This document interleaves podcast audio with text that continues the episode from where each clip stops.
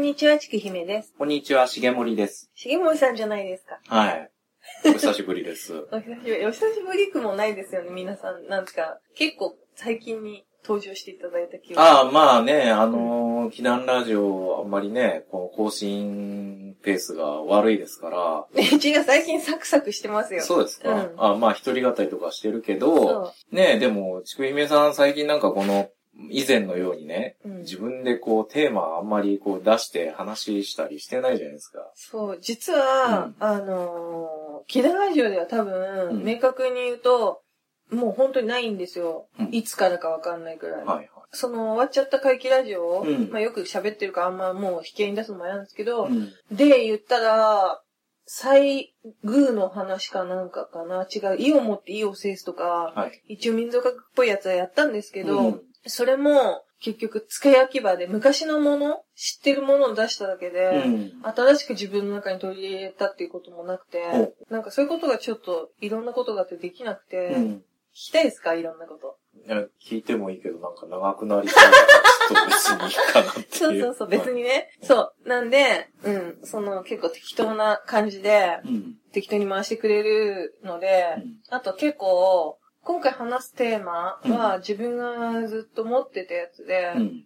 持ってたっていうか話したいって思ったんじゃなくて引っかかりがあったんですね、自分のああ、調べてみたかった。ものとしてそううん。うん、なんで引っかかるのかもわかんなかったし、うんなんで、ずっともう何年も前から。うんただこれラジオで使えるもんでもないだろうって思ってたんですけど、うんでもそういえばうち人物ラジオだなと思って。えー、じゃあ結構それがあるってこと、そういう風に引っかかってるってことは、うん多分結構ちくひめさんのパーソナルな何かに引っかかってるような気がするんですけどね。そうなのかもしれない。うんで、そこをそうで、それを探りたくて、うん。これを乗り越えたら何か変われるんじゃないのか。もうちょっと更新っていうのもうん。自分で、うん。10分ラジオ今やってるんですけど、はいはいリハビリのために。うんでもそれってその喋りのリハビリだったりとか、まとめる力のリハビリだったりとかで、なん、なんていうの、もう根幹的にモチベーションとしてもう一回やりたいって思えるっていうリハビリではないんですね。うん。なんで、ちょっとやっぱり気になってたことをやってみようかなと思って。うん。ただその、相手として人が入ってないと絶対ディスカッションに多分なっていくと思うから、うん。ダメだし、と私でも知らない時代の話なんで、上の人じゃないとちょっと辛いかなっていうのもあって、ちょっと多分私よりは知ってるのかなと思って、うん。で、ちょっと今回、うん。忙しいながらにうん。お願いしたわけなんですけど、はい。うん。でね、はい。早速行かせていただきますけど、イエスの箱舟事件ってご存知？イエスの箱舟事件っていうのは、うん。僕が物心ついた頃に、うなんかワイドショーで聞きましたよ。その名前というか、うん。事件というかね。私は多分、うん。その、生まれてないと思うんですよ、うん。まだね。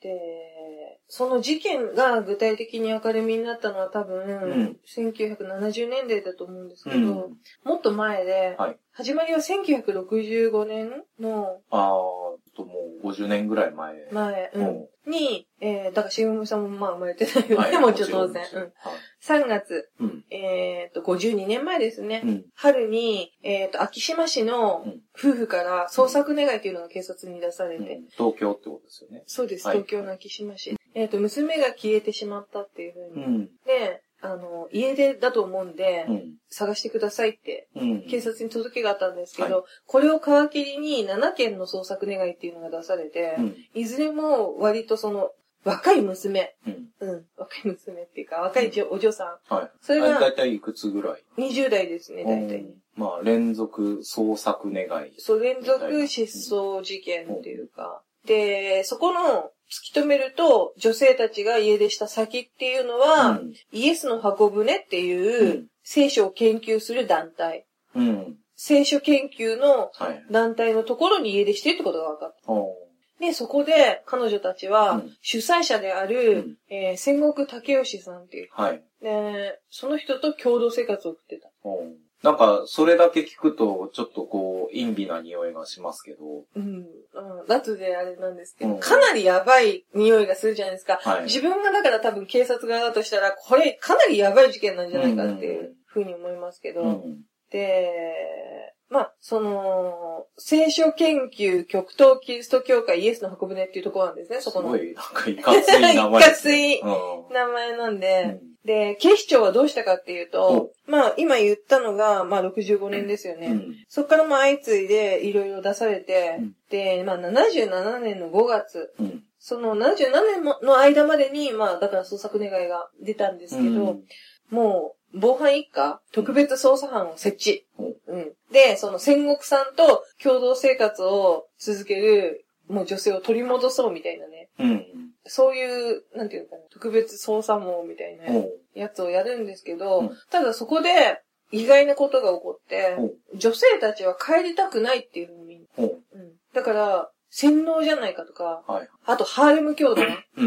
うん。で、もうすごいいかがわしいことやってんじゃないかとか、うんいろんな風に言われるわけですよ。うんでも、女性たちは帰りたくないって言うけど、親たちは、まあ、今、なんていうかね、スピーカーみたいなやつこういうマイク。あー、と、トラメガツか、あれね、あの、よくこう、ライブとかでも使ってるやあれでしょ、あの、よくこう、ドラマなんか、昔のドラマなんかでつ。、そう。銀行強盗とか籠城してる時に、うんお母さんは泣いてるぞって言ってるような。そういうやつ。はいはいはい。で、とにかく、その、施設の前に行って、うん、返せみたいな、はい娘を返せみたいなことになっちゃって、うんで、まあ、そうすると、帰る意思のない子供たち、うんで、帰る意思のない子供たちを、うんと一緒に生活してる人たち、教団の人たちは、まあ、地元でもさ、うん結構ね、そんな毎日そんな人たちとか来たら居づらいから、うん漂流することになるんです、全国各地を転々と。ああ、その、こう、突き止められて、なんか、やいのやいの言われてたら、うんそこう、場所を移動して。移動するっていう。で、そこから、まあ、もう神隠れじゃないけど、うん。どこにいるのかっていうことが突き止められなくなっちゃうくらい、うんその、結構、巧みに移動する。あうんあじゃあ、ちなみにその、秋島市にいて、うんそこからどういう風な移動経路？沿って、国分寺、うん大阪、岡山、神戸、あと明石とかね。ああ、結構広範囲ですね。で、さっき今それは77年って言ったんですけど、78年の12月には、福岡市、うん、うん。福岡市のマンションを借りて、あるマンションを借りて、そこをちょっと拠点にしようっていうこと。うん。それで、うん。なんで、まあ、全国各地を転々とするようになるんですけど、うん今言ね、よ言ったような、うんその、国分寺からうん福岡あたりまで。うん。で、それで、週刊誌っていうのが当然関わってきますよね。はいはいはい。まあ、週刊誌ですか、マスコミ、マスコミ。う。うんん。それ、やっぱり婦人公論はめちゃめちゃ叩く。うん。うん。一番最初に叩いたのが確か婦人公論かなんかかな。うんで、他にも、まあ、ものすごく叩くんですけど、それなんか、その、創作願いを出してた側の家族が、うん。手記かなんかを載せたってやつです。式というか、呼びかけっていうかね、うん。そういうのを載せて、それでもう本当にひどい教団だみたいな。うん。まあ、教団扱いなんですよね、選手研究会なんだけど。でも、サンデー毎日だけうは、ん。ち違うんじゃないかみたいなうん。ことをずーっと言ってて、うん。で、サンデー毎日に、ある手紙が届く。その手紙っていうのが、その女性たち、うん。まあ男の人もいたんだけど、うん。まあいずれにしてみんな若いんですけど、その家出して彼の元に集まった人たちのうん。手記っていうのが、うん。手紙として20枚くらいかな、すっごいなんか長いやつが届いて、とにかく、私たちは自分の意思でここにいるんだと。うん。拉致られてるわけでもないし、はいはい。いやらしいことされてるわけでもないし、むしろここにいる人たちは夫婦でいる人たち以外はうん。性的な関係はないし、っていうような手紙が届いうん、て、で、まあ誤解を解くためにっていうことで、出てくるんですよ。うん。出てくると。うん、これ以上逃げてても誤解を生むだけなんでっていうことで、確か静岡か何か、うん。うん、で、サンデー毎日の人たちと会うんですね。ああ、会見というか。そういう、そうそうそうそうそうそう。そこで話されたことうんっていうのは、やっぱり、まあ、さっきも言ったんだけど、自分たちの意思でっていう。うん。そこで、まうあん、やっと、雲隠れして、うん。結構ね、警察も動員して、これはやばい事件なんじゃないかっていうことで、ううん。ん。って思ってたのが、うんまあ、内部にいる人は、洗脳とかじゃないですって。うん。ね、別にね、成人してて、うんまあ、未成年もいたんですけど、家族の子供っていう人はいたけど、うん三家族かな、はいそういうのいたけど、とにかくその強いられてるわけじゃないっていう手紙、まあ自分の自由意志で参加してて、一緒に共同生活をしてるっていう。うん。で、警察も捕まえたんですけど、うん結局、不起訴にしまして、うん。うん。だって、何にも結局ないわけですから。事件性がない。事件性がない。うで、誰かを殴ったり、あれしたりってしたこともないし、うんっていうことで結局不起訴に終わって、んうん。これはだから、後にねはい、オウム事件があるじゃないですか。はいはい。あの時に、割と対処が遅れたのは、うんこういうふうに誤認してしまってるんじゃないかっていうのが働いたっていうこともあるみたい。ああ、つまり、あれですよね。あのー僕もだから、もう本当に、えーちっちゃい頃、つか小学校入ったぐらいの話だから、うんあの、うろ覚えですけど、うんまあ結構こう、ワイドショーなんかで、こう、センセーショナルに取り上げてたわけですよ。うん。それで、わーっつって、こう、あれ、あ、これは、いかん事件だと、うん。ね、いろいろ取り上げてたけど、うん。結局こう調べてったら、その、本人たちの自由意志でやってるし、うん。事件性はないっていうことで、うん。その、なんですか、思い込みで、その、報道なり、うん。加熱報道っていうことをしたことに対する反省があったと。うん。ただそれで、ちょっとこう、及び腰になってたんで、またその、後々ね、オウムとかがあった時に、こう、おっかなびっくりやってたら、うん今度はこっちは本当にやばいやつだったと。うん。そういう経緯があったわけですね。そうなんです今、まあ、経緯、結局、決着までの経緯を話したわけですけど、今回お話をするにあたって本をちょっとね、貸して読んでいただいたところもあると思うんで、どう思うかなと思って。うん、結局だから、その本人の自由意志で参加していることに対して、親というか周りが、あの、やいのやいの言ってたっていうだけの話でしょ。そうなんですよ。言ってしまえば。う、うんん。で、結局まあその本なんかも読んだけど、その人たちが結局家を出て、そのイエスの箱舟に行った、行って共同生活をしてるっていうのは、もうその家庭にいること自体がうん。嫌だったわけで、結局その家庭内の問題、抱えてた問題が大きかったっていう感じには僕は受け止めたんですけど、ええうん。だから、あの、印象としては、その、例えばなんだろうな、家庭内での対話なり会話っていうのがあんまりこう成立してなくて、で、その戦国さんっていうのは、割とその本当に粘り強く、ん。その人が抱えてる本音なり、うん。問題なりっていうのを自分でこう考えをまとめて話して納得するまで聞き出す力がすごくある人だなっていうふうに思って、結局なんかその考え方とかっていうのは解決のために考えを押し付けられたりすると人ってすごく反発するから、で、例えばあの話、その家族とかっていう風なその枠組み、特にね、その50年、40年前とかって割とその家族っていう概念がすごい強いっていうか、その多様性っていうものに対してうん。あんまりないというかねうん。家族ってこういうもんだって、そっからはみ出るのはお前がおかしいんだ、みたいなね、考え方っていうのが非常にある時代だったと思うから、やっぱそこからこう、はみ出るというか、馴染めないとか、そこでこう、うまくこう、解決できない人が、なんかこう、駆け込み寺というか、うんそういう他のところに何かを求めるっていうのは非常によくわかる話だと僕は思いますけどね。じゃあ、具体的に、じゃあ、さっき手紙って言ったじゃないですか。うんその、自分たちは別に洗脳されてるわけでもなければ。だから、どういうことだったかっていうと、うん。やっぱりそれはちょっと私の考えっていうのも入ってくるんですけど、うん特徴的なのが若い女の人が多くて、まあうん若い男の人もいたんですけど、うん特に、なんていうのかな、は割と良い家庭の人とかも多かったし、うん。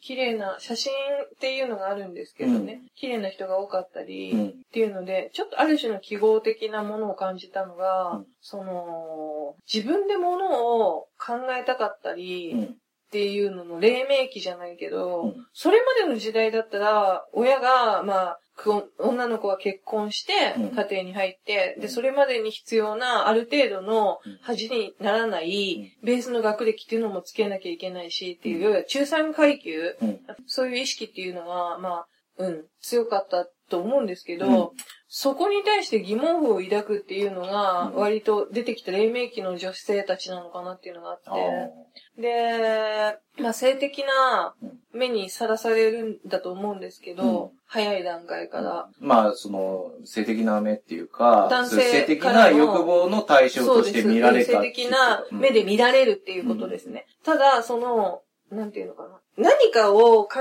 えて自分で自分の人生っていうのを形取っていこうと思った時に、結構それって、な、な、なんだ、すごく幻滅的なうん。ものに移ったりとかするんですね。うん幻滅的なものっていうと？所詮この人は女だから私と話をしているのであって、人間として対等に話がしたいから。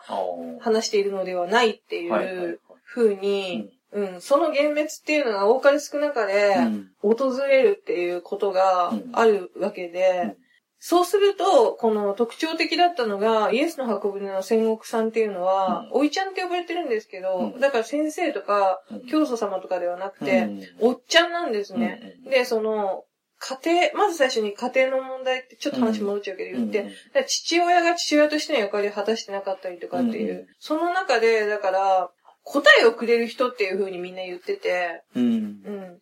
要は、その自分の持ってる疑問符っていうことに対して、答えをディスカッションしたくても、うん。その、美味しいこととか、うん。セックスをしたいから、うん。つ無理に心地いいことしか男たちは投げてこないし、うん。で、同じその男にしてもう、ん。父親であるはずの父親は、ステレオタイプだったり不倫してたりとかして、うん。父親としての役割も果たしていないっていう、うそんな中に、自分と違う異性としての意見を聞きたいときに、うんとても、はいはい。うん、いいスポット的になって、ハマったのかなっていうのはある。うん。それはすごいわかる感じはしますね。あのーだから、うん。その、例えば、その、親とか、うんえっ、と、男とか、うんそういうことを前提にして、その、なんていうのかな、関係性が固まってる中で、うん。結局やっぱりその、なんだろうな、フラットな会話ができない。そうですね。だって、うんまあ、親は、そうう、んしょうがないと思うんです。うん産んでくれたものだし、年長者だから。うんただその、親が産んだってことによって介入しすぎるってことも息苦しさあったっていうふうに、彼女たちは言ってて。だし、だから多分その、家族でもないし、うんその自分をその異性としてのうん対象として見ない、うんその、おじさんうん。というか、その、まあ、ううんん、その、同じ、まあその、性別、まあ今、今の時代から言うと、うんもっとめんどくさいことになるけど、まあ単純に言うと、その、自分を異性として見なくて、あの、対等にフラットな会話ができるうん。異性、うん。男性うん。の意見っていうのが、なんか、こう、いろいろ心地よかったんじゃないかなっていう気はうん。しますね。うん。うん。そうだと思うんですようん。うね。ん。でも男の人ももちろん、うね、参加してたりするし、だから、その、特徴的なのが、冗談、大冗談に構えて、うん。こうであるって言うんじゃなくて、一緒に聖書を勉強していこうみたいないスタンスで、で、じゃあ、だから、まあ人物ラジオなんで早速行かせていただきたいと思うんですけど、うん。この、ね、戦国竹内さんっていう人がどういう人かっていうところの人柄から、うん。なんでそういうふうに関係性が他の人と成立していったのかっていうところが、まあ、伺い見ることができると思うんですけど、うーんと、そこら辺を。話そうかななんてうん思います。えっ、とですね。まあ、結構本当に古い人っていうか、うんえいくつぐらいに生まれ、どのぐらいの年代に生まれた人なんですか？なんかね、大正12年の7月12日ってことになってますって言ってて、うん私らの自分は出生届なんて、どうもなってしまうから、戸籍上はそうやけど、っていう。あ関西、関関西弁の人。あの、もともとが、えっ、と、兵庫、まあ、父親、母親、うんあと5人兄弟の末っ子。あなんでもう、もうとにかくお母さんの出来合いを受けて育つっていう。うんここが結構、こう、最後まで特徴になっていく。うん。で、まあ、ね、すごい資産家のうちだったんですよ。うん。生まれたあのが。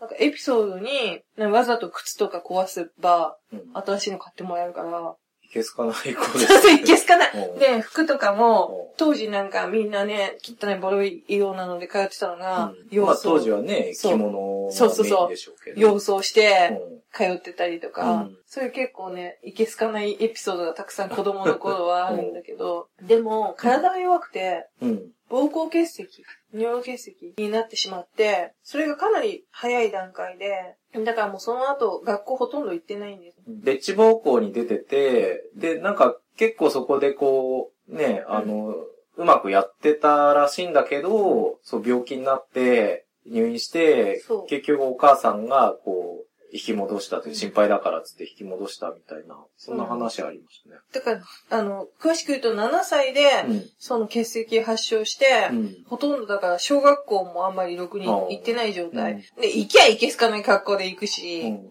そんで、まあ、暴れ者として、うん。神様なんかいないんだ、みたいな感じで、うんそう。なんでかというと、お母さんを神様で仏様だと思ってたくらいに崇拝してたから優しいし、うん。それでなんかまあ神社で暴れたりとか、うん。そういうことを結構やってて、うん。まあちょっとあそこんちのボンは手がつけられないみたいなうん。やつだったんだけど、はいはい。それでまあ、その、デッチ暴行に出ますよね。うん。14歳くらい。うん。でもそれでさっきもシグムさん言ってくれたみたいに戻されて、でもやっぱりその、戻されるとうん次の仕事をお母さんが探してくれるみたいなのの繰り返しで、うん。言っても没落してきちゃったとはいえ資産家の家だったから、うん。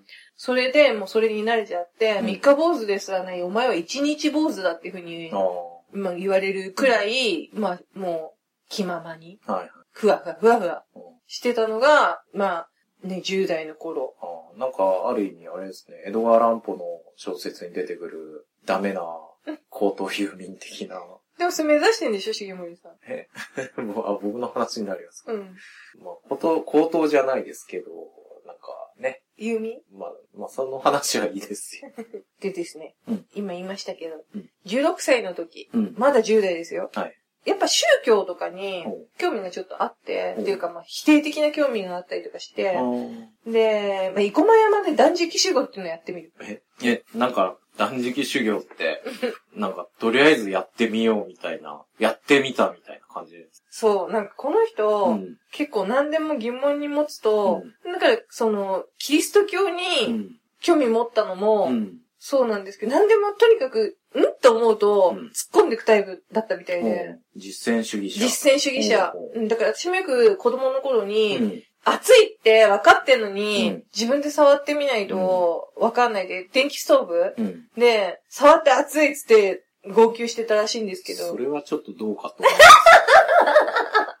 え、しげむさん裏切るそこで。ます。いやいや、だから、分かっててやるって、ちょっと。あ、分かってるじゃん。分かん、だから暑いって言われても、ん暑いってことが分かんないから、うん暑いってどういう感覚なんだろうと思って、うん。で暑いからダメって言われても、うんそれは嫌、どういうことなんだろうと思って触ると暑いから。えーっとね、二十歳になりますよ、晴れて。はい。で、広島の、うんあの、大竹海兵団っていうのに入隊する。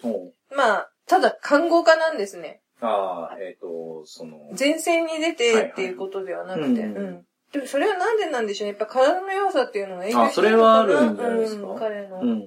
で、まあ、一番最初の奥さんとうん、その頃出会ってて、おう23歳の時に、で、結婚して、で、まあ、子供が二人、おううん、生まれる。おうまあやっぱ昔の人は早いですね。はい、23歳ね。ね。23歳の時何してました？23の時、僕は、ああ、踊りを始めた頃ですね。うんうん踊りというか、その踊りの舞台に初めて出たぐらいで、うんもうわけわからんみたいなね、そう状況になってて。あ、それこそね、田中泯さんのうん。山梨で、うんあの、と当時ね、うんあの、夏の間、うんアートキャンプつってイベントやってたんですよ。1ヶ月とか2ヶ月とか。それに手伝いに行って、1ヶ月半ぐらい共同生活してましたね。うんうん。あれなんか、それってさ、うんよくさ、学生運動やってる人がさうん、みんな、その後、ほら、無農薬野菜の栽培とかって田舎の方に行ったでしょああ、う。うん。あ、だから、それの流れなんかな？多分、ミンさんは、その踊りっていうのは、うんその労働をしてる体から生まれるうん。みたいなこと言ってて、で、結局その農作業うんと、例えばその昔のその芸能というかね、その農作業してる中から生まれたみたいな。うんうんうん。まあ、それで、あの、そうそう。ね、田楽とかもちろんね、そうそうそういうことですうもんね。ん。だし、その、なんだろうな、特殊技能として踊りだけ取り上げてやるっていうんじゃなくて、生活の中から、生活とも繋がってるみたいな、例えばバリとか、あっちの方のとかってそうですけど、ただまあ、バリダンスとかは、帰着ダンス？は、あの、観光用のあれらしいけど、まあまあそういうね、あの、要は生活と労働と芸能が一体化してるっていう思想から、その農業をやりながらっていうんで山梨に引っ込んだっていうようなね。その時じゃあ、ちょうど23くらいの時にそこに参加してた。参加して、やっぱその共同生活楽しいなって思いましたよ。そうなんだ。うん。だから、なんだろうな。ちょっとね、その家から出て、うんその時僕もね、東京出てきて3、4年住んでて、うんちょっともう東京の生活が嫌になってたんですよ。うん。で、もうどうしようかなって思ってた時に、まあそこでちょっと一月半ぐらいうん一緒にね、いろんな人と生活して、なんかちょっとそこでこうリセットできたっていうかね、あのー心の平安を得たようなところがあるんで、うん。だからなんかその、なんかこう、それまでの生活に産んでというか、嫌になって、なんか違うところで一緒に生活するっていうものの効能というか、そういうのはわかりますね。なるほど。しげもりさんファンができるかもよ。そんな別にい。でですね、うんその頃ですよ、だから、23歳。うん。あの、刃物のはい。研ぎ物工場っていうのをうん。起こす。まあ、あ、それ自分で勤めるじゃなくて。じゃなくて、それはもうなんかもう、勤めがもうできないと。あーダメだったもん。はいはい。お母さんがうん。金出してるから、うん。お前工場やれと。ほう。自分でオーナーになって。っていう。典型的なボンボンオーナー、あ、そう、あくまでも甘い。うん。で、まあ、すぐですよ。そっから5年後、うん。倒産。あでも5年持った。5年持った。でもあれですよ、よく考えてみてくださいよ。私も重森さんも、はね、フリーでやってて、うん倒産とかしないじゃないですか。だから、オーナーになって5年で倒産させるってかなりやばいことですからね。まあね、うん要は人も使ってるだろうし、そうそれはね、やばいですよ。うん。で、まあ、レストランのマネージャーについたりとか、なんかやって、うんまあ、神戸に、うん。その時に初めてはい、また渡って、うんで、そこでキリスト教に出会うんです。あ、意外と遅い。遅いです。まあ、だから28歳の時に初めてキリスト教と出会って、で、うん、次29歳、うんいきなりもう奥さんと離婚。うん。それはなぜ？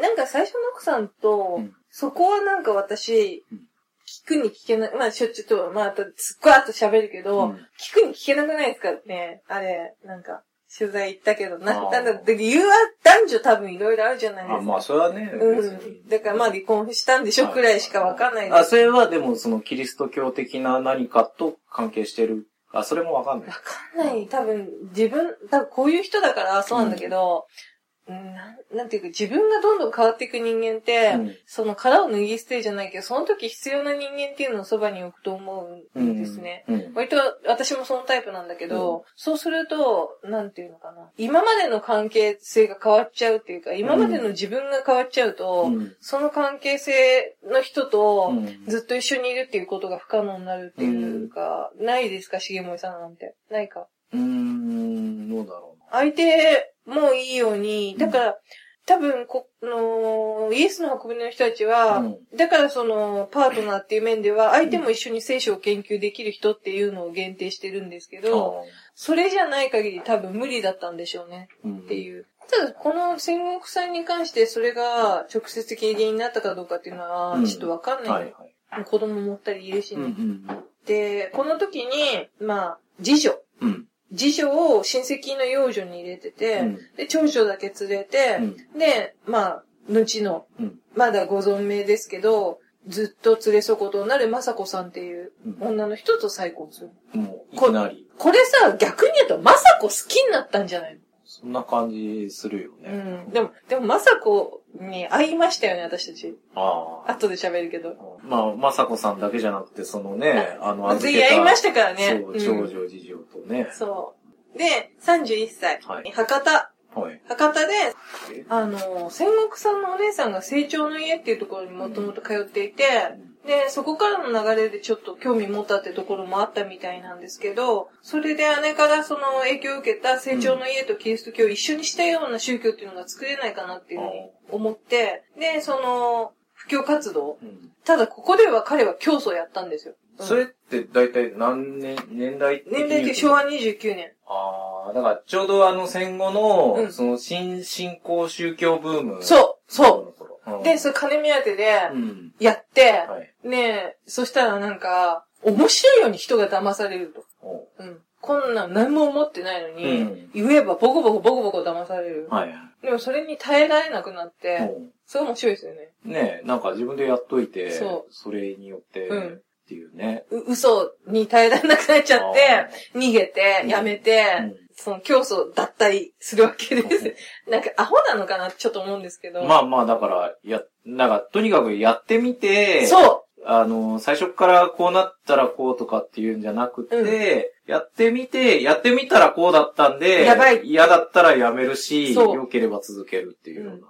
で、まあ、この間に、まあね、もう三女も生まれたいって、うんまさこさんの間にね。はいまあ、一女、二女は違うんですけど。うんうんで、ここで、あの、やっぱりターニングポイントになるのが、うん昭和33年にお母さんが亡くなるんですね。はい。で、彼は、後々言ってるんですけど、もう、自分の仏様、うん菩薩様だって思ってたから、うん。だからいまいち宗教とかがピンとこなかったっていう。うんもうお母さんが、その神様うんだと思ってて、でお母さんが亡くなることによって、世界観がなんていうのかな、崩壊したっていうか。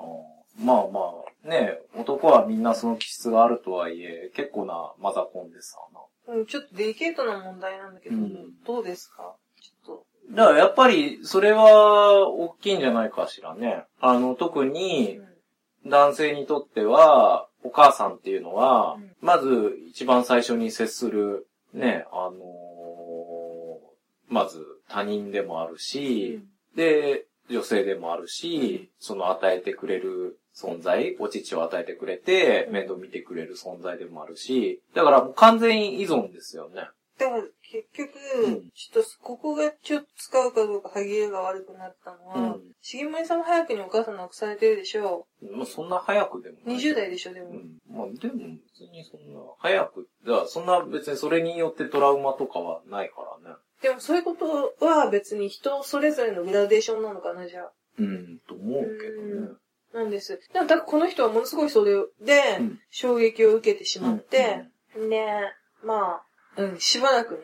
うん、で、後々、うんまあ、語ってるんですけど、うん母親から受けた女性感っていうのがあって、うん当時、あのー仏さんみたいなもんっていう風に言ったじゃないですか、うんお母さんのこと。もう本当に、だから女性感っていうのは、お袋とダブっちゃうっていう。うん。要は、女の人っていうのは、なんていうの？性欲がないうん。仏様だから。んだから男の人の劣情にさらされてるっていうふうに思っていたっていうあ。あ。うん。それが、だから後々、大人になるまであんまり分かんなかったみたいな。うんっていうようなこと言ってて。だから、あー、それは結構ね、男の人に共通するあれかもしれないですね。で、なんか、大岡越前のお母さんのやつあれですよ。ああ。灰になるまで灰になるまであの、知らない人に説明すると、うん。大岡越前がお母さんに、あの、お母さん、女の人の性欲っていくつぐらいまであるんですかね？って聞いたら、お母さんは言葉で答えでスッとこう目を伏し目がちにして、この火鉢の灰をこう書いたっていう、うん灰になるまでっていうそうね。赤い玉のね、伝説よりも多分業が深いですからね、多分。灰だ。あ赤玉ですか？うん。そうですよ。と何の話だかわかんなくなってきてますけど。そうです。だからその、戻りますと、はい。女性っていうものを多う分ん、なんですかね。だから、マスコミにハーレム教団とか言われてもピンとこなかったんだって。だから、その、あなんていうかね。だけど逆に女の人を大事にするっていうより、なんかもう尊いもんだみたいになってって、もうそ、ベースにそれがあったから、介入しすぎだって当時の日本では、まあだね、男尊女卑が強いし、うん。おいっつって、カバン持たせてとかってあるでしょ、うん。そう、そういう人いっぱい当時今よりは全然多かった、多かったでしょ、うん。でもその中で、なんでなんで女性って結構尊いんじゃないのみたいに普通に思っちゃってて、うん。そんなベースにその考えがあるから、うん。多分、風来坊だって喧嘩したりやばいこといっぱいやってたんだけど、うん根本が、その、ちょっと女性に対してう、馴染み深いというか、女性が馴染みやすいようなところがあったのかもわかんない。うん。それがしかも、なんていうの、ナンパとしての手札じゃなくて、うん。うん。まあそういうのは、その、例えば、女性を神格化するみたいなのと、うん。女性をこう軽視するみたいな結構表裏一体の部分ってうん。あると思うし、で、なんか、ね、あの、例えば、まあ最近でよく言われるのが、うん。あの、二村仁さんっていう AV 監督の人がいて、うん。で、その人がまあ最近よくいろんな本を書いてるんですけど、うん。その人の書いてる理論というかね、うん。心の穴理論みたいなのがあって、うん。男は男でその心の穴っていうのがあって、うん。それを埋めるために女性に対して、うん。あの、いろいろするし、女は女で自分の穴を埋めるために男性に対してそういうのを求めると。うんで、それっていうのは結局その幼少期の頃の親子関係っていうのが一番大きく、うん。あの、影響してて、で、結局例えばその、そういう男女関係とかで、なんやかんやあるっていうのは、その原因っていうのは、その、親子関係うん。に、なんかこう、突き詰めると求められるみたいなことを言ってて、うん。そうですよ。うん。本当にその通りだと思います。だから、あの、テレビとか、うん。友達の話とかで、うん。あ、でも本当に前置きすると、うん。結構聞いてる可能性あるから親が今な、うん。円満なんで、あれなんですけど、今本当に感謝してる、感謝しかないんですけど、うん。ただやっぱり子供の頃に、やっぱね、親も若くて子供とかをほら、うんで仕事もしてたし、余裕もないし、親もフリーだったからっていうのもあるんだろうけで、ど、若くて、ちょっと、ちなみにいくつの時の1、25の時の子です。お父さんが、両方。あ、うん。学生、お母さんは院まで行ってたから学生結婚なんだけど。で、そういう中で、うん、まあね、自由業だった、うんジャーナリストだから、という余裕もなかったんかと思うし、うんなんだけど、やっぱり、その、なんだろうな、普通の父親、娘が可愛いもんだっていうテステレオタイプが、うん。あと他の家とかも、うん。あと子供は可愛いもんだとか、うん。っていうのとかがあったんだけど、うん。そういうのが一切なかったし、あとその、性的なものっていう仕事の、その資料とかも家にいっぱいあって、なんかそういういかがわしい話とか、あといかがわしいシールみたいなのが貼ってあったりとか、かすごい嫌悪感があって、なんていうのかな。うん。うん。うんだから、子供なんだけど早く大人の女になんなきゃいけないのじゃないかとか、じゃないと対等に扱ってもらえないのじゃないかとか、うん早くセックスしなきゃいけないのかなとか、うん。なんかね、ちょっと、ううん。ん、きちんとうん。段階を踏んで大事にされて、うん。子供、少女、大人みたいな風になってないかもしれうん。ない。やっぱそういう自分のそういうのがあるから、やっぱ今回のそのイエスの箱舟っていうあれに何かこう、引っかかるものがある。かもしれない。それでも、重森さんと知り合う前だったんですけど、うんこの話していいのかな？まあまあちょっとしてみ。なんか重森さんとうん割と知り合ったじゃないですか。で、重森さんって人と付き合わない人でしょ？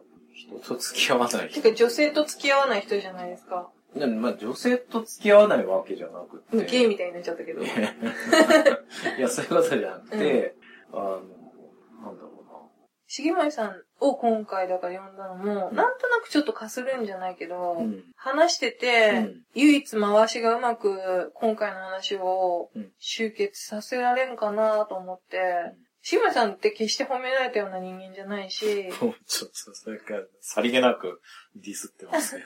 うん、なんか結構、全然そんな戦国さんとかと全然違うんだけど、ただ根がすごく真面目うんなんですね。なんで、なんだろう。そういう、あんまりなんか、なんていうのかな。私の言う、その欲望からの男女うん。っていう面というより、なんかね、結構助けてもらってるよ。あーだから、なんだろうな。結局、例えば、家族問題とかって、やっぱなんだろうな。結局、ひ家族って言っちゃうけど、それ、例えばその血縁とかっていうのも絡んでくるけど、でも結局その人間関係問題だったりするわけじゃないですか。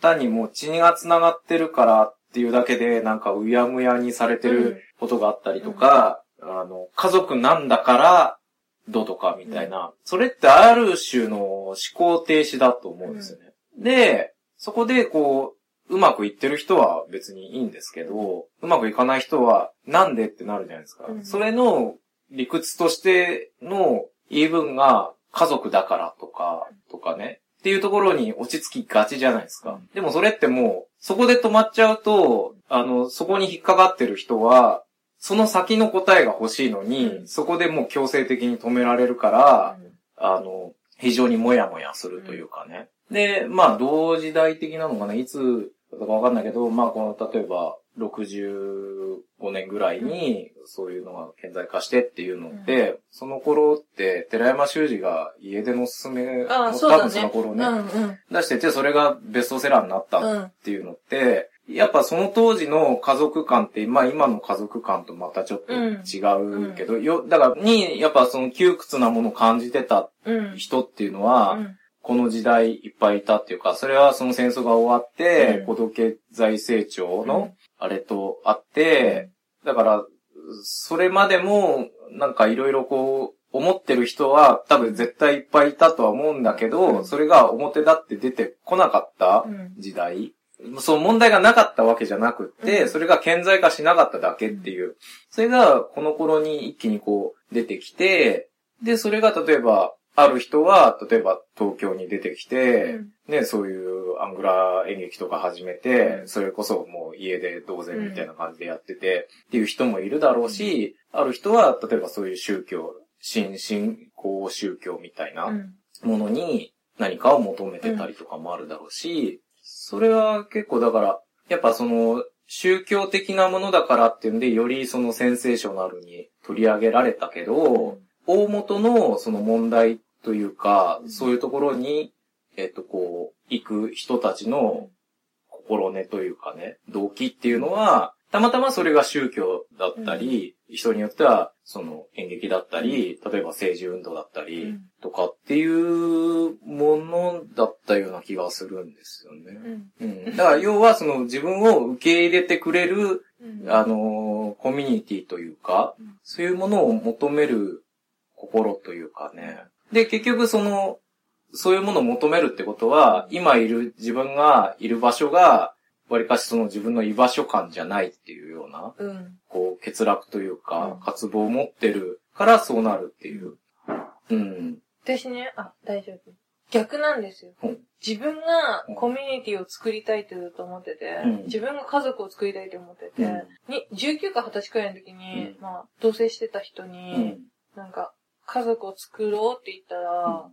家族が嫌だから付き合ってるのに、また家族を作るのかと思うとゾッとするって言われて、うん。でもその家族っていう概念、だからうん。二人からの単位になるコミュニティっていうものを作りたかったんだけど、うん。私は本当に、そのイエスの箱舟の人たちは、親の束縛だったりとか、うん。親の、そうなんていうの、押し付けうんが、で逃げてきたでしょう。うんでも私はなんていうかね、放任、割と放任主義だったから、うん自分が本当に誰かに必要とされてるのかっていう実感がなくて、うん。8歳くらいの頃かな、うんお父さんと二人で車を乗る機会があって、うんその時に学校の話をしたの。うんでもそしたら僕は、その、何々くんとか何々ちゃんを知らないから、うんもっとわかる面白い話をしろって言われたの。うん。でも、あ、そうかと思ったんだけど、うん。親って多分子供の話だったら、き気になるし聞きたいっていうのが本能なのじゃないかって。だからそれはやっぱりうちの家系のうん。元々ある、ちょっとそのなんていうの、偏りとか、うん。そういう、まあみんな芸術系だったりとかするから、うん。ちょっとまあ、そういうところとかの、なんだろうけど、みんながみんなだから、生きていくことにかんかんかなり頑張って、うん。感情っていうものと世間の折り合いっていうのかな。でもお父さんはそれは多分悪気があって言った言葉じゃないんだけど、うん。それから私は話術を勉強しようと思って漫才を見たり話題を見たりして、うん。人を楽しい気持ちにさせるには喋りが上手くなることしかないんだっていうふうに思って、うんでも、うん普通だったらどんなくだらない話でも娘が喋ってるだけで楽しいみたいなさ、話を聞くと、違和感を感じるっていうのかな。うんでも大人になったらそうでもない。うんうん。うんうん。まあだから、多分その、さっきからさ、うん私が投げかけた片鱗を重森さんがうまいこと回収するっていう。ああれだよね。ターンが続いて。多分、本当に自分のさ、感情的な話が混じっちゃうと思ったから、うんもう絶対収集つかないなと思って。うんうんだからそれこそ、多分、なんだろうな、あのー結局それこそ、例えば今で言うとカウンセリングだったりとか、あと、その、キリスト教で言えば、うん懺悔うん。とかってそういうもんじゃない、その、うん自分の心情をうん。吐露する。うん。で、それは、その、他に、例えば、なんだろうな、えー漏らされないというか、うん。まあ、いろんな意味での安心というか、うん。そういうのが確保されてるから自分の心情を言えるみたいな。うん。だから、その、例えばの話、その自分が持ってる悩みなりなんなりをうん。解決しなくてもいいんだけど、うん。とにかくその持ってることを、例えば喋るっていうことは、あの、客ある種、こう、顕在化させるっていうか、うん。言語化することで、自分の考えてることをある種、こう、客観視することにもなるし、それに対する具体的な、例えば解決策ってないにしても、うん。それを人に聞いてもらうっていうのって非常に大きな精神衛生上というかね、あの、うん。すごく快感だと思うんですよ。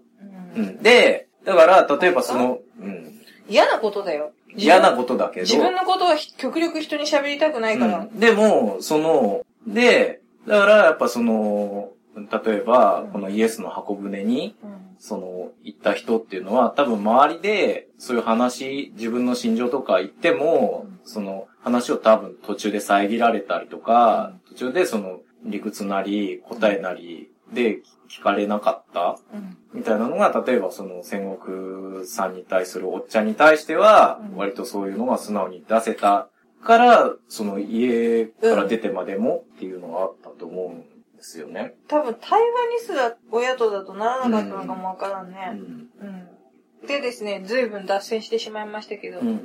また戻りますよ。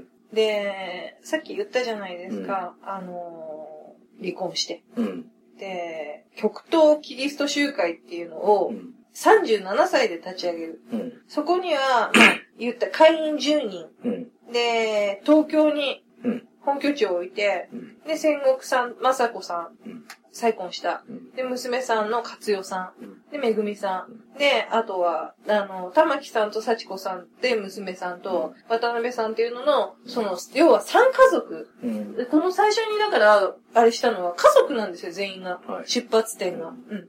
それで、共同生活っていうのを始めて、うんキリスト教の研究を始める。うん。で、国分寺うにん次の年移動して、でですね、うん。まあ、共同生活をたくさんのうん。人たちと送ったって言ったじゃないですか。うん。その発端になったのが昭和38年。うん。えっ、と、戦国さんが40代の時に、40歳の時に、11月に教会に通っていた女性がさらに新しい女性を紹介して、その人が、まあ、家に帰りたくないということで、うん初めての、その、なんていうの、あ、まあ、あ新たなというか。言っちゃう出家信者みたいな。ことになって、で、その次の年、うん。その紹介した女性っていうのもさらに、うん。人の女性が共同生活に加わり始めた。うん。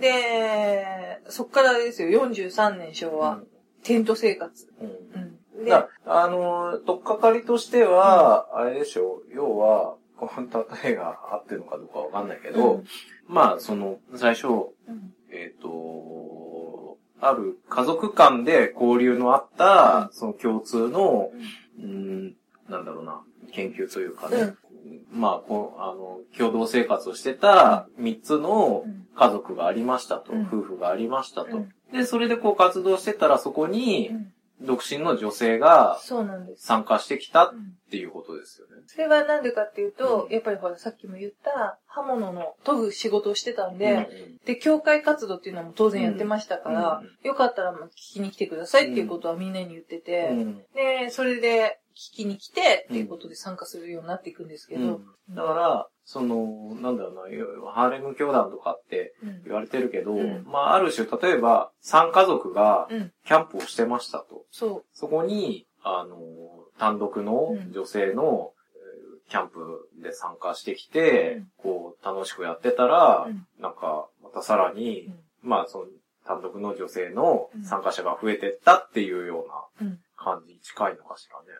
う。そうですね。うんで、まあ女性と限らずね、うんうん男の人も。うんで、えっ、とですね、そのあたりで、うんさっき結婚、再婚した奥さん、雅子さんとはい離婚します。おうなんでかっていうと、うん結局その結婚生活自体が、キリスト教的に分け隔てないということの、うん。あれと違うからって。うん。自分の娘も他人の娘も同じく扱うっていうのかな。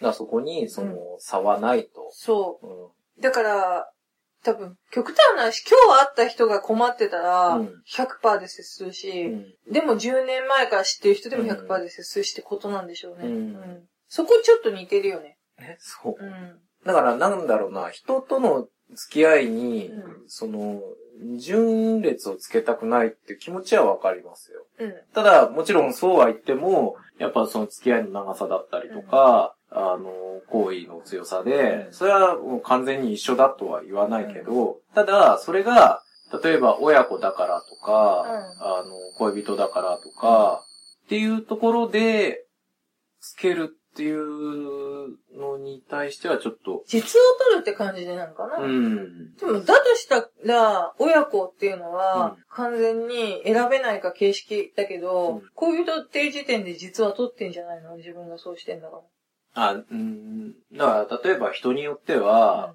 例えば、その、恋人がいて、うん。他のその友達と、例えばそれは同性異性関係なくうん、、あ、飲み行くとか。とか、その、なんだろうな、自分との時間よりもうん、そういう、例えば男友達との、なんかそういう時間を取るのがイラつくみたいなことを言う人もいるわけじゃん。それは多分、うん満足させてないからでしょ。満足させてれば、他に100人と付き合ってても、OK なんじゃん。うん。うん。それは多分だ、その人が、うんそういう分かりやすい言葉を借りて言ってるだけで、自分が未熟なだけ、うん。うん、だと思うよ。うんまあ、それで離婚しちゃって、うん。で、その後に、いよいよですよ。うんマイクロバスを3台購入する。うん。うん。移動できるようにね。ああ、常に、もう、すぐに、こう、身軽に動けるよううんにと。。で、そのマイクロバスっていうのが、なんか、結構、自分たちでこう改良してるから、ね。しごみさん、なんだっけ、2階建てみたいなやつだっけ？なんか、何？読まなかった？え、2階建てだ？なんか変な、なんかさ、だなんか自分たちで改良しちゃってから雨がすごい入ってくるしみたいな。なんかあ、そんなあった。うん。まあだから、それで移動できるようにしたっていうことは、うんもう、結構もうその先々でなんやかんや言われることが多かったってことでしょそうなんです。だから結局ね、あの、う。その土地にも迷惑かかるしね。うんっていうことで、そういうふうに。で、ここら辺からですよ。あの、一回ね、脳梗塞を起こすんですね。戦国さん、うん54歳なんですけど、うんこの時点で。うん。昭和52年、まだ生まれてません。生まれてる？生まれまあ、れてる。てるんだ。ううんんそう。で、まあ、病院に入院したりとかして。で、そっから、そんな状態なのにもかかわらず、例の有名なうん漂流生活っていうのを始める。うん。一番最初が国分寺を出て、うん大阪、岡山、で、まあこの時点でうん、ちょっといなくなったりした人とかもいるんですけど、うんこれはえーとですね、娘さんなんですよね。うん。娘さんがちょっと無理だわっていうことで、うん。箱舟を去る。うん。まあどの娘さんかはちょっと伏せとこうと思うんですけど、それを後々、ん懸賞金かけてまであ探し出したいっていう風あ。に、うん。でもこの時点で追われる身になってるわけです、政府にね。まあまあ、捜索願いとか。だって国会レベルになってる。うん。なのに、まあ、懸賞金出しても探し出したかった理由っていうのは、うんここでうん、要は、曖昧な、結局生活の苦労っていうことなんですよ。漂流生活の実務的なことっていうのを任せてたりしたから、うん。それで心折れちゃったりとかっていうこと。で、そういうことじゃなくて、もっと聖書っていうのはそういうことじゃないから、聖書に疑問を持って出てったんならいいけど、うん。そうじゃないんだったら、うん。あのーもう一回ちゃんと話してっていうことがしたかったみたいで、それでなんかまあ探したいっていう風にして、結局戻ってくるんですけど、うん。その時にやっぱり本人が言ってるのが、なんで出てっちゃったかわかんないって、うん。その、銀行にお金預けるわけにいかないから、2000万円くらいボンって置いてあったんうん。で、そこで、このお金をこうして使いますって教団の中で、うん。えっ、と、まあ、後で言うんですけど、教団の生活様式っていうので決まり事があって、どっかに行きたいって言ったら、そばに誰か一人いたら、その人にここから1万円持っていきますとか、うん。そういうふうに言ってお金っていうのは持っていくことが全然自由にできた。だから150万持っていくことだって、200万持っていくことだってできたのに、それをしなかった？だから、あー突発性で出てっちゃったって。で、自分でそれはもう何も持ってないから、出たはいいけど何もできないし、結局ね、なんでそんなことしたかもわかんない。ただ疲れてたって。うん。で、そこで戦国さんが、後に会にそうして言ってるのが、うん。人っていうのは結局肉体的とか、うん。精神的な疲労っていうと、うん。その感情もぶれるみたいなことを言ってて、それすごく分かって、うん。いや、でも、さあ、わかりますよ。だって、劇団なんかやってて、うん。なんかね、やその、例えば演者というかね、うん。表方は結構ね、うん。それだけ考えてればいいから、えだけど、それでその実務的なね、うん制作とかやってる人っていうのは、うん。やっぱすごいストレス感じるから、うんうんなんかそういう話と違うのかもしれないけど、でもうん結構その話聞いてると、その当時、その実務というか、そうなんですよ。やってたら一番ジムね、ジム、うん事務方だよね。うん。だからそこはやっぱその、ね、その、うん定住生活でもないし、その移動しながら、うんなんやかんやつって、一番のその、なんだろうな、実生活というか、現実と接してる人なわけじゃないですか、うん。その人って。うん。それは、逃げ出したくもなるっていうかね、ああ、もうって思うのは、それはわかります。でですね、うん。この人、うん。まだまだですよ。すごい、さっきも途中まで言ったんですけど、うん。その、いなくなりますよね。検証権かけ、かけようかとか言ってますよ。うん。でも、長野、兵庫、えーと、また、神戸、うん。京都、大阪、福岡、うん。もう点々とします。うん。で、福岡に、まあちょっと落ち着くんですね。うん。で、その間に何をしていたかうん。っていうと、まあ資金がない。うん。わかりますよね、こんなことやったらまあね、そのまでやってたお金はね、どんで、ふた、その娘たち。娘さんたちが、おいちゃんのために、うん。自発的にホステスをやろうっていうふうに。うん。あとは、その定住をしてないし、うん身分証っていうのを出さないでできる仕事っていうの？を。まあ、水商売はね。まあ今は無理ですけど、まあ当時は多分大丈夫だったんでしょう。で、それで唯一できるのがホステスだからっていうね。ただ、戦国さんはそれはすごくちょっと嫌だなって思ってたみたい。ううんん。不甲斐ないな、自分っていうふうに、結局こんなことになっちゃってて。その時で大体何人ぐらいの生活してまあ30人くらいうん。まあまあ、やっぱりね、あの、こう言っちゃなんですけど、普通に女性が働くよりは、そういう仕事した方が、ね、時間的にも、収入的にも多いですからね。そうなんですよ。ん。で、それも、まあ後々言ってるんだけど、うん。まあそこは結局、そのホステス業っていうのに、ちょっと戦国さんがうん。働かしてることに耐えられなくなって、うん。で、ね、それもきっかけで姿を現したっていうのもあるんだけど、その後に同じくホステス業をやってるんですよね。うん。で、それが一番最初っていうのが、うんと、博多で働いた時の知り合いうん。で、スナックレディ L っていうのを開店してる。うんうんで、そのうちに、シオンの娘っていう、うん。うん。それを博多うん。でやってて、うん。それはもう本当に長いんですよね。うん。で、そこはどういうことかっていうと、まあ、スナックなんですけど、あの、隣につかないカウンター形式。うん。うん。で、まあ、普通の後は、なんていうのしゃおしゃべりしてう、んショーがあってっていうスナック。それで、うん、でも、ここで一気にまたうさんくささ戻りますよね。うん？というと？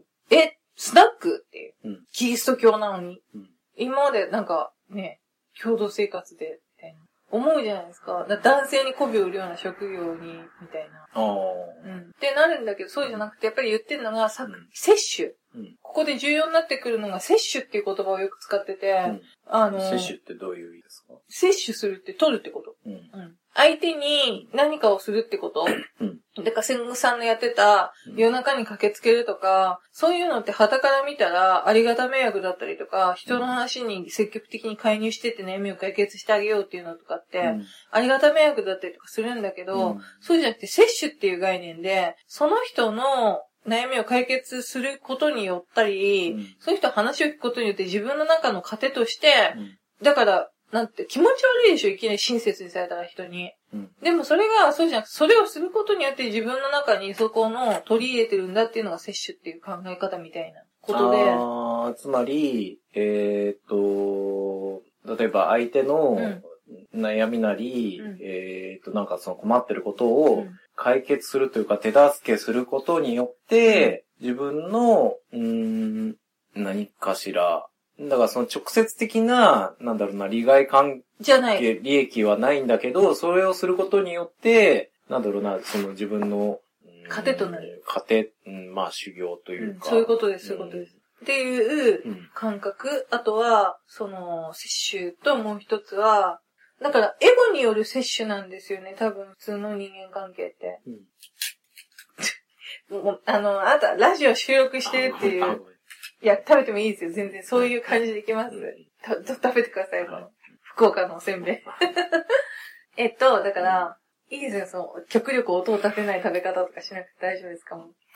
あとは、普通はエゴによる摂取。うん。人は自分が欲しいこと、欲しいものっていうのを、っていう相手に、うん。極端な話だから、1万円払ったらやらせてくれるみたいな。まあだからこんだけしたがこんだけ帰ってくるっていう、その、まあ損得感情。そうそうそうそう結局聖書の研究会っていうのを元にしてるから、うんその聖書の解釈で、聖書になんか最初犠牲になってっていう表現があったらしいんだけど、後々にその表現は間違いでっていう、戦国さんがずっと犠牲っていうのじゃなくて、それは犠牲になっちゃったら誰かが誰かのうん。成り立たないんじゃないかっていうのをずっと言ってて、うん。そういうふうに何か、その、うん、イエスの箱舟の信者の人たちも、うん。その犠牲的にうん。なったりすることによればいいのかって思ってる節があって、女の人は特にすぐそうやっちゃうけど、そうじゃなくて、対等かつその上での摂取っていうこと、うん、でもそのニュアンスっていうのが難しいみたいなことを言ってて、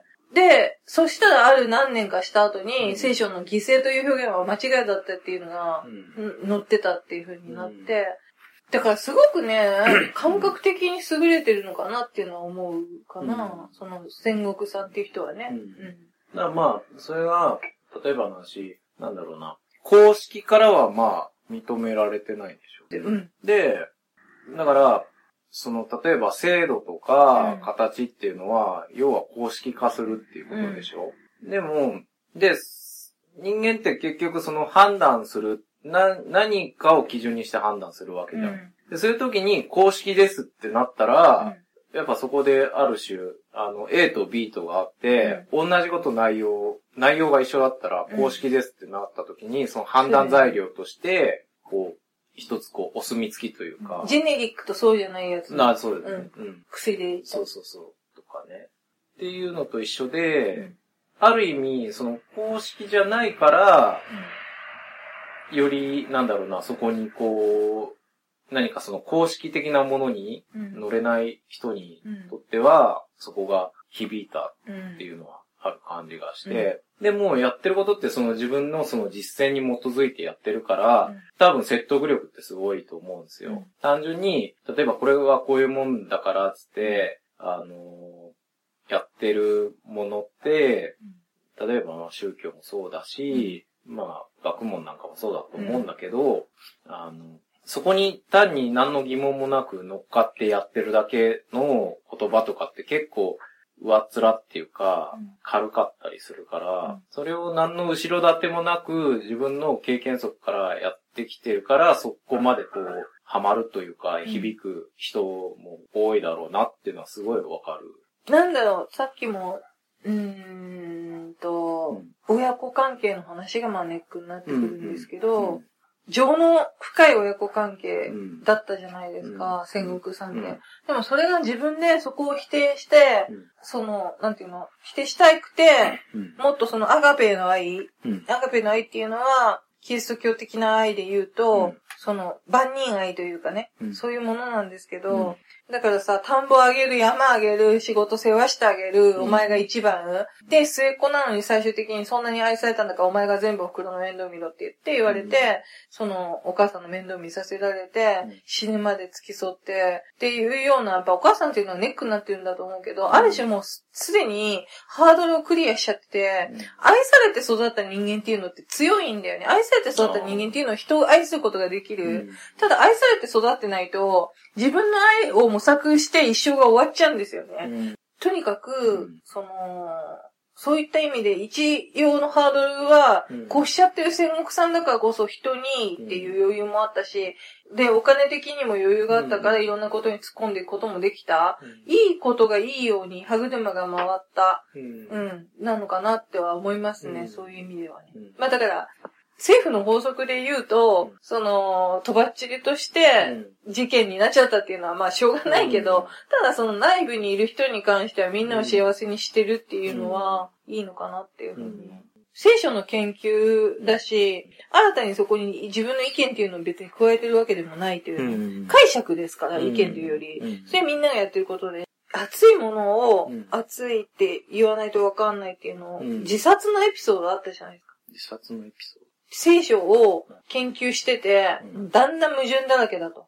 わけわかんないってになって、うん。で、友達と二人、男の人二人で。で、分かったってもう、これもう、死んで証明するしかないみたいになって。て。で、自分の、あの、腰にか、あの、包丁っていうか、出刃、長いやつくくりつけて、うん。で、相手もくくりつけて、で、お互い反対側に立って走ってって、うん。うん。っていうことやったら、きっと、警察は、そんな物騒なね、うん人が走ってたら撃ち殺してくれるだろうから、うん。うん、そうしたら、死んだ後に何か見えるんじゃないかみたいなうん。ところまで、やってみちゃう算段をするくらいまで、真剣にその解釈っていうのを考えちゃう。まあ、真剣に考えてるかもしれないけど。バカだから見たら。う。うんん。だなんか、なんだろう。まあまあ、今って結構情報も肩だし、うん。まあ言ってもこれはこれ系でしょみたいな。うん。でもそういうふうに自分が評論することによって、なんていうのかな、安全なところに留まるっていうか、そう結局だから、自分で、その行動を起こさないで、うん。そういう事例だけを見てそ、霊障してるっていうのはね、うん。まあ昔からもあるだろうけど、やっぱこんだけ、なんかいろいろ情報が簡単に摂取できる、うん。あの時代になると、よ、よりそういうのがうん。増えてるんですか？ね。だから、その中で、うん。やっぱり、今もね、うん。亡くなってるのに信者というかね、うん。そういうのが増えてるっていうのは、熱いもんは熱い。うん。で、おいちゃんバカだったから触っちゃったっていうのが、うん。自分と同じ共通言語で喋うる、ん。同じような人なのうに、んちゃんと経験してるっていうことかな。ううん。人は経験しないことっていうのを知ったように喋ったって何の説得力もないっていうことだと思う。うんうん。っていうことかな、うんいや、総括しちゃダメ。何なんで？うんまだなんかもっと喋った方がいいよね。シオンの方にそろそろ移った方がいいな。ああ、じゃあその話。うん。別にだからこれを総括することもなくて、うんこれをネタに何やかんや喋ってるっていうだけでも全然いいんじゃないの？それを知らせるための番組でもない。結局、うんその、まあ、こうね、うん。パッと来なかったわけですよ。だから、いろんな、なんていう感情や思考は喚起されるんだけど、うんそこに暮らしてた人を実際に、うんその、実務に携わってうん、疲れて、遁走しちゃったうん、ね、娘さんとか、うん。まあどういう気持ちだったんだろうとか、うん。当時ね。うん、とか、そういうのはなんだろう。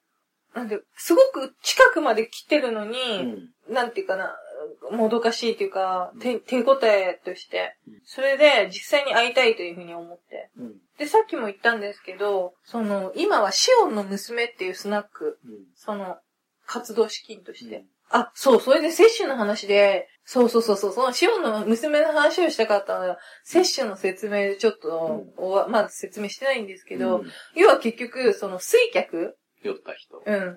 とか、ひどいこと言ったりするう。うんん。だからそういう人たちに対しても、うんあんたは偽善だよみたいに言われたりするらしいんだけど、そういう人たちに対して、そういう人たちの言葉を聞いたり、うん。で、いろんな人たちのいろんな言葉を聞いて、それに自分たちの確固たるスタンスで返すっていうことがうん。勉強なんだっていうように。まあでだから、その、なんだろうな。表向きの言葉、うん。うん綺麗事の言葉じゃなくて、やっぱ、結局なんだかんだ、例えば、公の場では、みんな取り繕った言葉を言ったりするけど、結局そういう、例えば飲んでる場とか、なんやかんやのプライベートな場では、結構みんな字を出すわけじゃない。うん。でそういうところで言う言葉が結局その人が考えてる本当のことだったりするっていうか、うん。で、そういうのに、で、結局なんかその、なんだろうな、まあ表現もそうですけど、何かしらの考えなり表明するっていうことは、うん。そこでそれを受け取った人との圧力っていうのは絶対生まれるわけですよ。うん。摩擦というかね。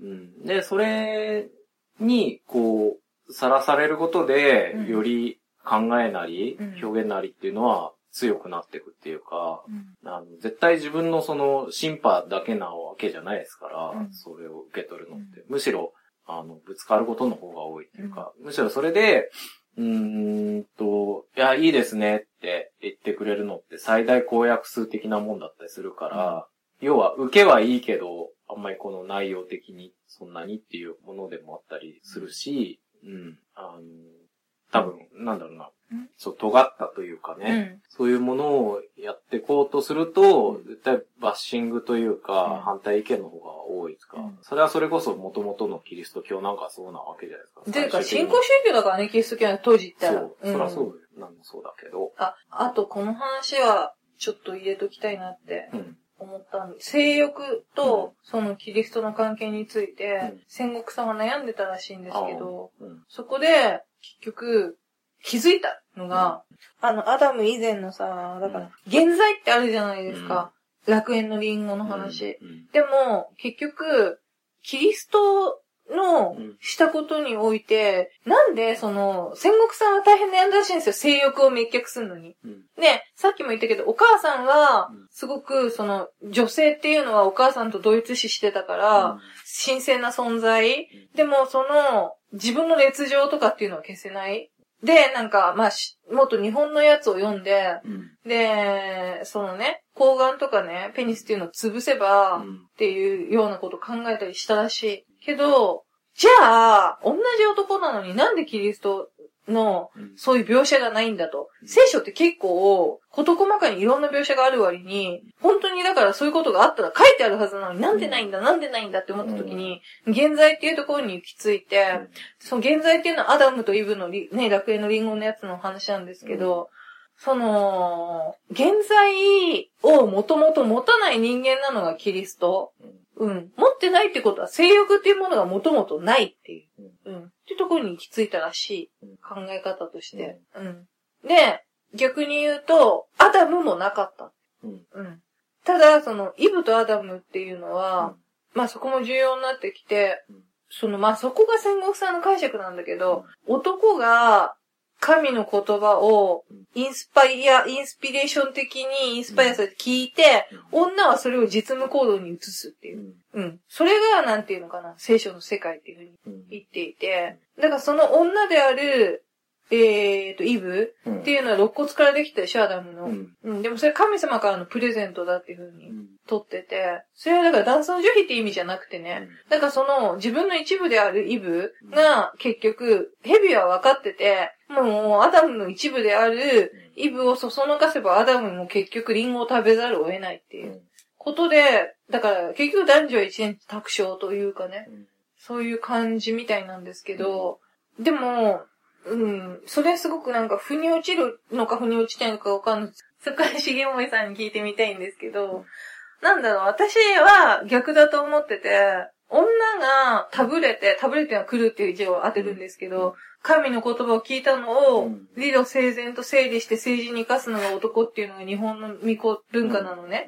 だからその逆というか、逆でもなくて、キリスト教においてはタブれるのではなくて、うん神の言葉を預言者預言者っていうのは、預かる言葉の。そうですえーっと、だから、予言っていうのはその、オカルトはい。的なことではなくて、神の言葉を聞いて人に伝えるっていうのが預言者であるから、そういったものとしての冷静な常にその、なんていうの、うん。うん、どの神が降りてくるかわかんないとかじゃなくてね、そのキリストという神の言葉を聞くっていうことで、冷静にそれを受け取って、女にう、ん。そこでもう一旦整理して、こういう生活をなさいとか、こうしなさいって指示して、実務的な行動に移すのが女性。そしてその下にいるもっとたくさんの人たちにそれを伝えるっていうことなのかなって、うん。キリスト教の戦国さんの言っているね、ことは思ったんだけど、だから自分の感覚に合う巫女文化っていうのを日本のと随分違うんだなと思って、うん。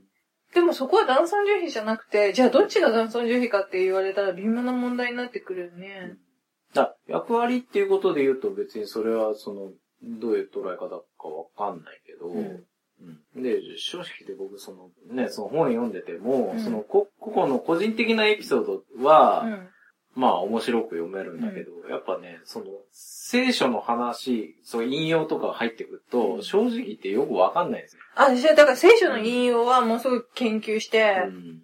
だず、だし、まず現在っていうものが、僕はなんか理解できてないとか、うん。じゃあこ言葉面としての概念っていうのは、まあなんとなくわかるけど、その、なんつうの、そういうものがあった上でのっていうことからなってるわけじゃん。うん理屈としては。うんでもその現在っていうのが、もうピンとこん。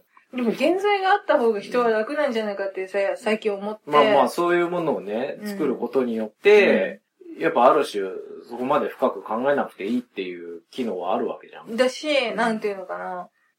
なんか、まあ、現時点の僕にとっては現在っていう考え方っていうのは、まあ、全くピンとこない考え方だから。私もピンとこないけどね。やっぱそこ、そこでその多分キリスト教っていうものに対して入っていけるかどうかっていうのが大きく分かれるよ生き方を真剣に模索する人っていうことに興味があって。な。ん。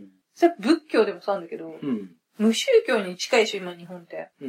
うん。だから、おのずとそこの部分で根幹として、どう生きていくべきか、男と女、女と女、うん男と男、親と子、母と子、父と子、うんどうあるべきかってことを考えない。うんうん。で、どうあるべきかっていうのは僕は、自分、違う、自分の中でどういうのが居心地がいいか、じゃあどうして居心地のいい風に変えていくか、居心地が悪いんだな、なんで悪かったのかを考えるってことをしなくて、うん。まあだから、死を、あーっと、イエスの箱舟の、うん。に行った人たちとかも、それが、まだ若い段階だから、うん。変えていく力もなくて、まず出たんだと思うけど、うん。そこでおっちゃんの言葉を借りて、何回か家に戻ったりして、改善っていうことをやってるんですよね。うん。うんうん。だからその、年長者が良きアドバイザーになって、若い人にっていう、本当に、うん、先日見ちゃうと、そこに宗教だの、キリスト教なんぞっていうのを置いといて、うんすっごいシンプルな形だと思うんですよ。ううんん。イエスの箱舟って。だから結局尻つぼみになって、まあね、動員してさ、大々的に調査してみたものの、うん。えーっていう ことになるんですよね。そりゃそうですよね。うん。むしろその高度経済成長期に、うん。そういうことをざなりにしてきた方がどうかと思うっていう風になっちゃうのかな、なんて。うん。まあでも、で、うん。今回、うん。まあ、重森さんもうん、あれですけど、まあ、こう、調べていくにあたって、いろんなね、その戦国竹内さんのうん娘さんやら、奥さんやら、うんそういう人たちの、やっぱりいろんな行動やら、うん。ね、言動やらっていう、そういうのを見てちょっと実際会いたくなっちゃったのね。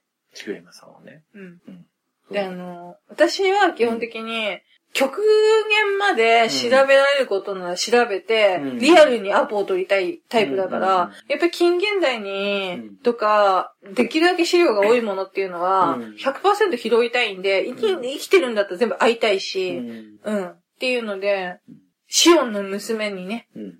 その、今やってるスナックにうん。行ったんだよね。そうそう。で、まあ、要は、その、ちくりめさんがね、うんそれで行ってみたいっつって、それが、後編で。ありがとうございました。はいぜひ後編も聞いてね。はい。聞いてねって言って。ビョンビョンビョン。